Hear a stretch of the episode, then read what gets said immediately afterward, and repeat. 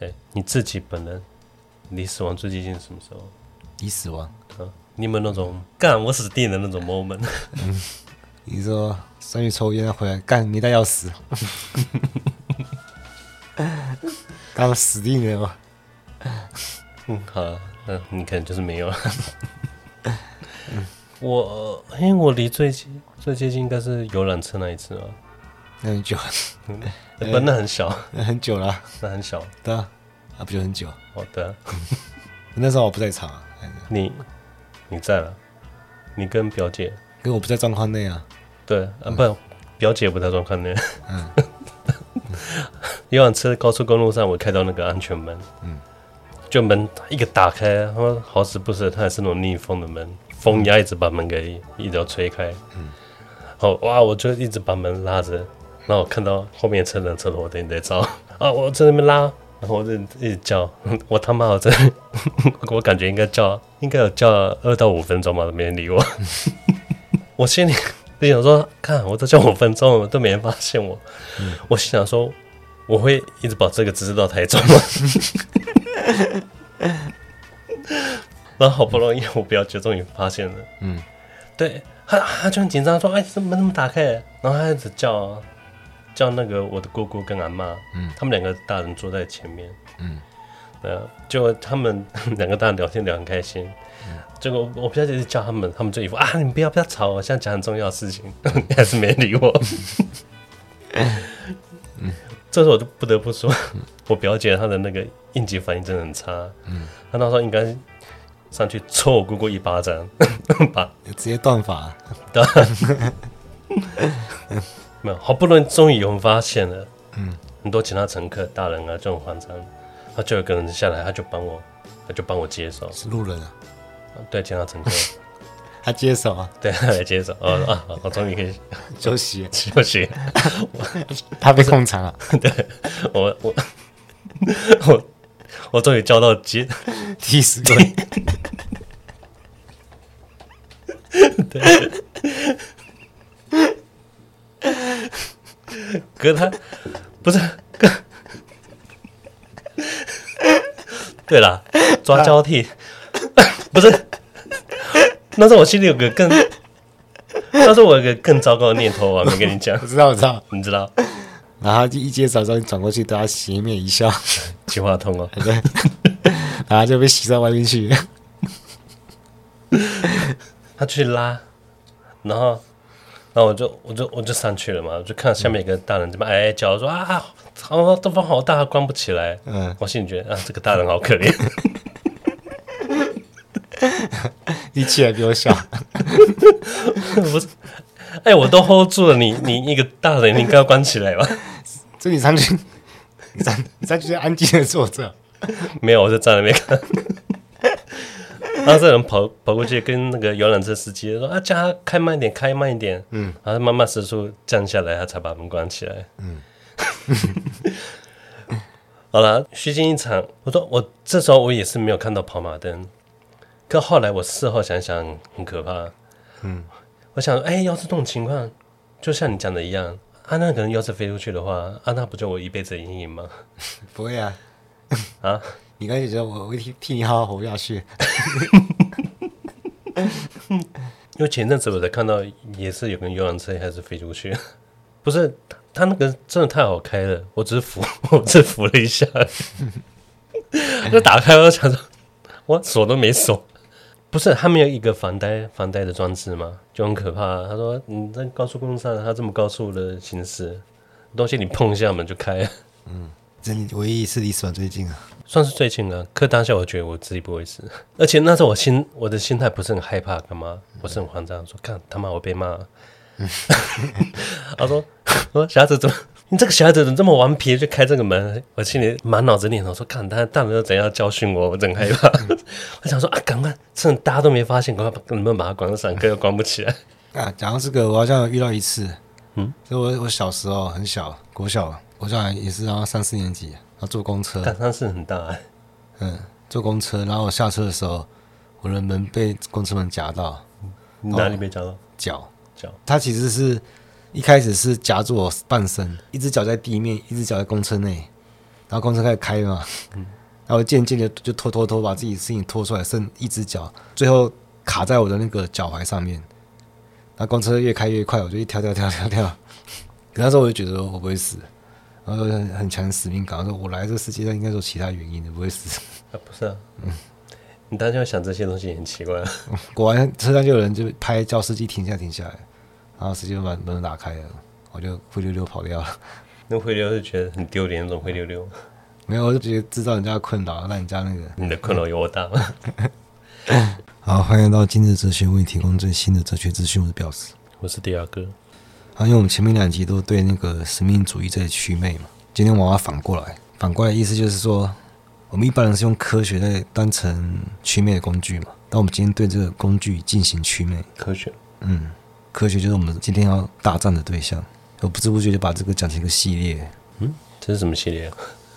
哲学家大战系列。到底在讲什么？看他妈的，这么农场 农场标题。我们的对象就是说科学家，但应该说是相信科学的人，因为其实真正的科学家是会有严肃性，会对那个本体论进行反思嘛。其实所谓相信科学的人，其实我们像一般人嘛，就是认为一切都可以被科学解释嘛。就为什么现在还有一些科学无法解释的问题，只是因为我们的科学还不够进步。未来有一天，只要我们科学发展封顶，我们就可以对所有问题解谜嘛。所以，他也是一样预设了这个世界它内在逻辑是龙贯一致的，只是上面覆盖了一层膜，让世界变成一团谜团。那科学是来除掉这层膜的工具，就是他们的背景嘛。所有的事情都被定位了，然后答案也被固定在一个地方，等我们去找到它。这也就是实在论者的思维方式，就觉得说这些隐藏在谜团背后的东西，都实实在在在那个地方。这些东西是怎么存在，是如何存在，他都不会去反思。这个背景就跟阴间、阳间，或是物理因果链、魔法因果链一样，问题跟答案也是在同一个场域里面嘛。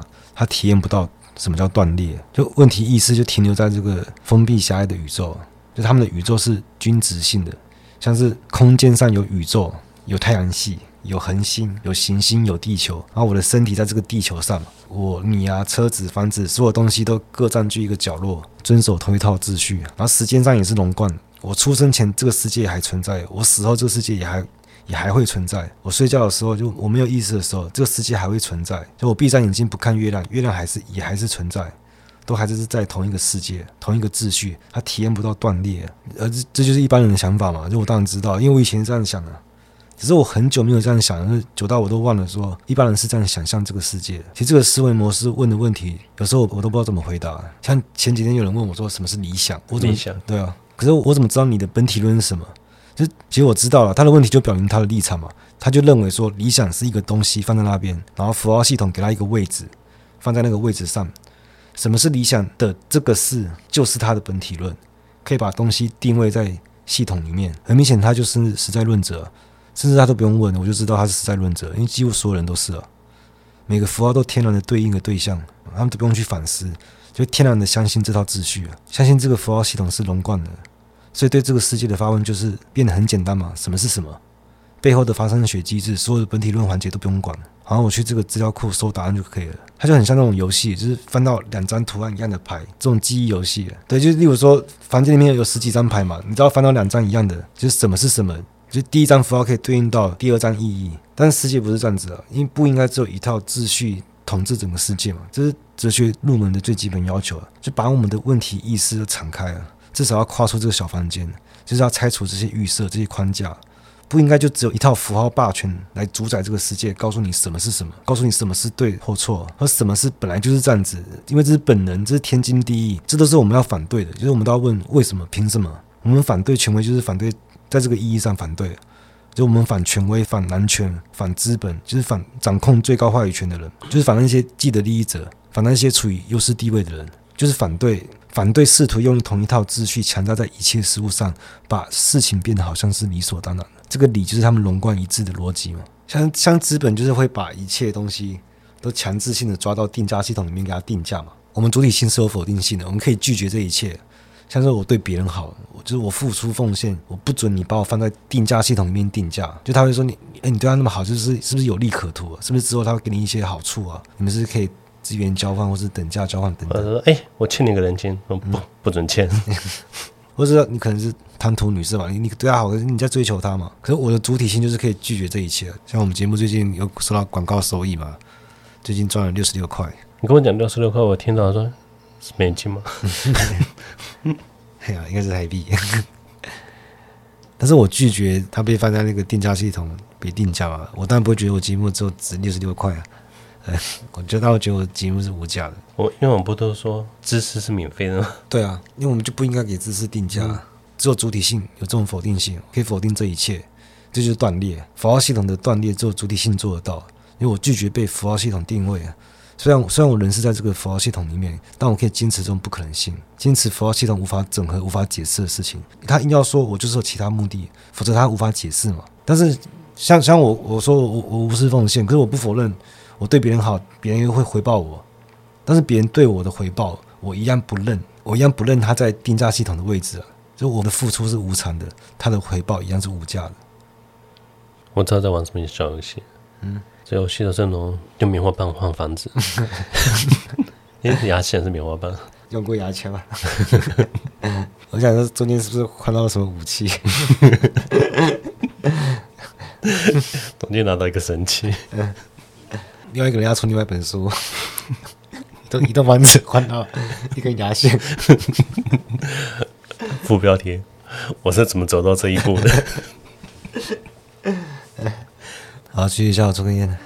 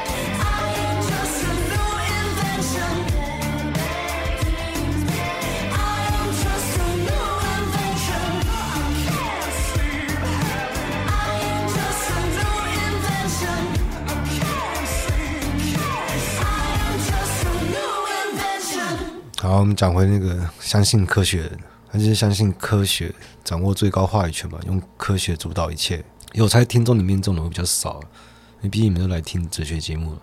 但如果你是也没关系啊，我以前也是实在论者，没什么好丢脸的。如果你本来就不是的话，那你可以再进一步嘛，让你身边人可以突破这个框架。这也是一种意识形态啊，它会俘获大部分天真的人。因为掌握最高话语权的人，他说什么，那个天真人就直接服从了。像我的工作就会接触很多医生嘛，人家们也都是骗骗那些天真的病人，面对权威一下就服从。其实医生讲的那些稿啊，也是我们我们写的啊，医生他自己不懂啊，医生可能就知道操作，什么病吃什么药嘛。那背后的理论都是我们整理的，那为什么要这样讲？就是搞为什么要这样写？背后其实还是都资本逻辑在运作。但我有遇过真的比较聪明的医生啊，让我接触几十个，这个三四十个啊，可是也就一个真的比较聪明而已啊。但还是摆脱不了用用权威、用大学话语的姿态啊，都引用什么美国实证医学报告，然后这个报告怎么怎么怎么说。就就算他真的懂，他可能会觉得说啊，这可能太学术性，不会跟一般民众讲。但我接触过的医生很少是真的懂的，没有反思性的。你看最前沿的医学研究。他都是在推翻之前的研究嘛？其实说穿了还是背后的资本逻辑在运作。因为医学研究变成有利可图才研究，不是你挡人财路就拿不到研究经费嘛？生产的学术资产也是为了遮蔽背后的资本了。目的就变成不是把病人治好，而是怎么样可以赚更多的钱。哎，可是刚那个我很小时候，我的小学老师跟我讲，嗯，他说你以为癌症是不治之症吗？嗯，我说错了，他说人类早就研发出特效药。嗯，哎，可是。一次就把你治好，他们赚什么钱？他们那是对啊，阴谋论者。对，所以我想说，这种人当老师好吗？如果我们不想听别人胡说八道，我们要怎么做？不想再当一个天真的人，我们就要去反思这些东西。我们要去反思，就是宇宙间的所有东西，或者历史上存在过的所有人。把这全部加起来，看成一个整体，一切都看成整体，然后以及这一切东西所处的世界，这两个东西之间去感受它的张力。就你问我说，如果闭上眼睛，这世界还在不在？当然在啊，但它同时也是有裂缝的，它不能被一套符号系统所把握的嘛。我举个例子来说啊，就我们刚刚用那个翻纸牌那个游戏来讲，符号系统就是翻纸牌的那个游戏规则嘛。这个规则除了就是说要翻到两张一样的牌之外，还有很多规则是没有写出来嘛，像是这个游戏就是在考验你的记忆力啊，所以前提就是我翻纸牌的那个图案，它不能变来变去啊。那我下一次翻到它，它它换图案的，它需要保证它的连续性嘛，这也是它其中一条规则。图案不能变来变去啊，图案变来变去在玩屁啊！所以纸牌就代表一切万物，那我们就得到两个东西：纸牌跟规则。我们去感受这两者的张力，那我们就要问：纸牌是受限于规则，那规则本身能不能作为纸牌加入到纸牌之中？然后变成纸牌整体的一部分，因为这些规则这么硬，那它存不存在嘛？能不能作为一切万物的其中之一？你就要问这种问题，才能突破实在论。因为如果规则不能化作一张纸牌加入到纸牌之中，这就是无形的规定了，它没有本体论地位。如果可以的话，就是本体论给这个无形的无一个地位。我这样说好了，就是如果无是一种被动技能，叫做无形，纸牌要存在需要这个被动技能，需要无形的规则才能存在。就像它的图案不能变来变去这种规定，它才能存在。但是纸牌因为它有形，所以它盖掉了无形，所以你看不出来。但是规则也是有无形这个被动技能，它能存在，但因为它是无形的，所以你看不到。但这个无形已经有本体论地位了，因为别人是需要依赖它才能存在的，但它又是万物的其中之一，因为它是被依靠那一个嘛。就像我们人或物都会占据一个无形的空间嘛，像我的身体就占据一个人形的空间。我需要这个技能，我才能存在。那这个无本身，它能不能算存在？所以到底是规则凌驾在纸牌上，还是规则也是整体的一部分？我们的问题意识就转向到所谓的整体啊。我说一切，大家都听得懂吗？就是所有东西嘛。但有人见过所有东西吗？不可能嘛，不可能有人见过一切。我们作为有限的主体，无法见过一切嘛。那我们到底要讲什么？就为什么能把全部纸牌当成整体看待？我们根本没看过什么叫一切啊。就是因为我们我们的主体性有这个能力。可以把其他东西遮蔽掉，把全部纸牌当成整体，就是我们总体化的能力。我们日常就会说，我的小孩就是我的一切啊，我的工作就是我的一切。我们有总体化能力，就是可以忽略掉其他东西，把局部东西放大变成整体。答案就是我们的主体性，它就像是符号系统的燃料一样，它驱动整个系统运转起来。整体是一种僵死的，像是这里有十二张牌。把十二张牌看成整体，它透过这个定义，但是总体是有动力学机制，是不停变化的。它其实就是总体化，总体就是总体化。还有剩余的部分，假如地上有第十三张牌，他就会说这是总体的一部分，它本来就是总体的一部分了。就突然出现的东西，他也会说本来就是总体的一部分。这种运动不会停止。然后又出现一张牌，这也是总体的一部分。还有结构性的例外，他就把它缝合起来。他会一直盲目扩张下去，不会停止。但整体就是僵死的，好像一直考古到新的新的东西一样。而且他你会说说这是我们文化的一部分什么之类的，他就说本来就是这样子啊，本身。所以游戏规则本身是被动力学结构起来的，符号系统就是燃烧主体性，把主体当成燃料生产有序性。其他燃烧的无是一种更彻底的无啊，就是少于无的东西嘛。我们之前就聊过，我们的主体性永远处在一种匮乏的状态，无形是可以让人依靠、让人家存在的。但我像我这身体就要占据一段虚空的空间嘛。但主体性的无是不能被占据的，它是匮乏，它上面不能放东西。这种更纯粹的虚无，它被当成燃料，它反而是一种驱力。这个逻辑宏观一致、均值性的宇宙是被生产出来的，它不是无条件存在的。就是最高话语权，它其实是需要靠争夺来的，不是自然而然就是这样子。我们这样就可以轻松突破实在论，就是规则跟纸牌能不能加在一起算整体？如果规则也是整体的一部分，它要怎么样施加在一切万物之上？你去感受两者之间的张力，去感受符号系统内在的不一致性，就去体验秩序的断裂。这只有主体性做得到，但不是每个人都做得到。这好像需要很好的想象力才行。你要有决心，你要做到什么？就是像我，我就不认命了，就不应该如此嘛。你要对符号系统说不啊。其实最简单的事情就是我推荐的方法，就先做没有意义的事。就符号系统它没办法解释你，你为什么能这样做？它没办法解释，你越没意义。其实我以前就很爱做没意义的事情，其实我不知道为什么，而且我也不想知道为什么。你不知道吗？我不想知道。我知道，我不想知道。因为我不想要他放到一个系统里面去给他定位。我做一些没意义的事情，然后可能跑出一些好处，人家说：“哎、你你这样做是不是为了这个？”然后我想，看不是这个，那你是为了这个？做不是这个，也不是那个，其实就有点像那个塞翁失马嘛。那马跑掉的时候，那个老头很高兴，哎、欸，现在高兴什么？这样干那阴阳怪气。但是老头他到底知不知道那个马会怎样？他没有，他只是想要，就是想要唱反调而已。就是要做那种没有意义的事情，事后要怎么评价你，什么都不认，你都不认，就就不是这样子。就我我就是喜欢这样做，就是其实爱情也反映在上面嘛。就是你爱这个人，你不会说，哎，是因为他皮肤白吗，或者长得漂亮吗，或者是他比较有钱吗？什么？你都不干，你就不是这个，不是这个，不是这个，都不是这个。这个你看不着，嗯，因为我在澳洲的时候，我过的生活是那种最愚蠢的状态，看到超超快乐，开心，我知道，嗯，很快乐，嗯。看到时候我女朋友她很讨厌这样，她很注重形象的，嗯，他他就是看不惯，他看不顺眼，嗯嗯。可是我说我现在很轻松自在啊，我开心啊，我周遭人也开心，嗯，有一点啊，啊，因为你不是因为他才开心的，所以 哦，跟他没关系，对，所以他就不爽。好，差不多最后了，嗯，你不说你要反过来祛魅科学吗？对吧？你是呼吁大家，哎，你不要这么笃定而已啊。不要这么笃定，说一定有，一定有，是很笃定，一定会有非同寻常的事情啊！包括我的出生跟死亡，都是对世界来讲都是一个非同寻常的存在，没法没法被解释啊！就跟那个，嗯，我无论如何，大难临头都不会觉得自己会死掉一样。但我的使命不该如此啊！我就要用那种不认命的精神嘛，不会那么容易死掉的。他说：“我是无敌的，嗯，我是无敌的，直到我我死前的前一刻。”可是，可是，一方面，我觉得，如果假设我真的完成一个很伟大的使命，真的可能，你说，真的改变世界什么，一做完之后，我就开始很怕死，然后我的使命已经完成，完全没有存在的必要了。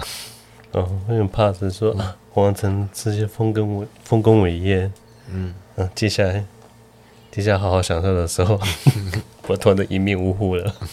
啊，对，最后讲一下那个，嗯，其实我最近刚好有个工作比较忙，然后再来是迪亚哥他。他现在也有工作需求，要到外县市，所以这这两个月我想要先节目改成隔周制。然后今天还是想保持每周一集的频率，看情况怎样，不然就远端或者什么。但目前可能会先隔周试上看，先看看到时候工作状况怎么样吧，再来决定吧。嗯，先看这两个月。嗯，好，今天到这，拜。哎，安康不是要讲那个月饼没有？你就是要提那个、啊。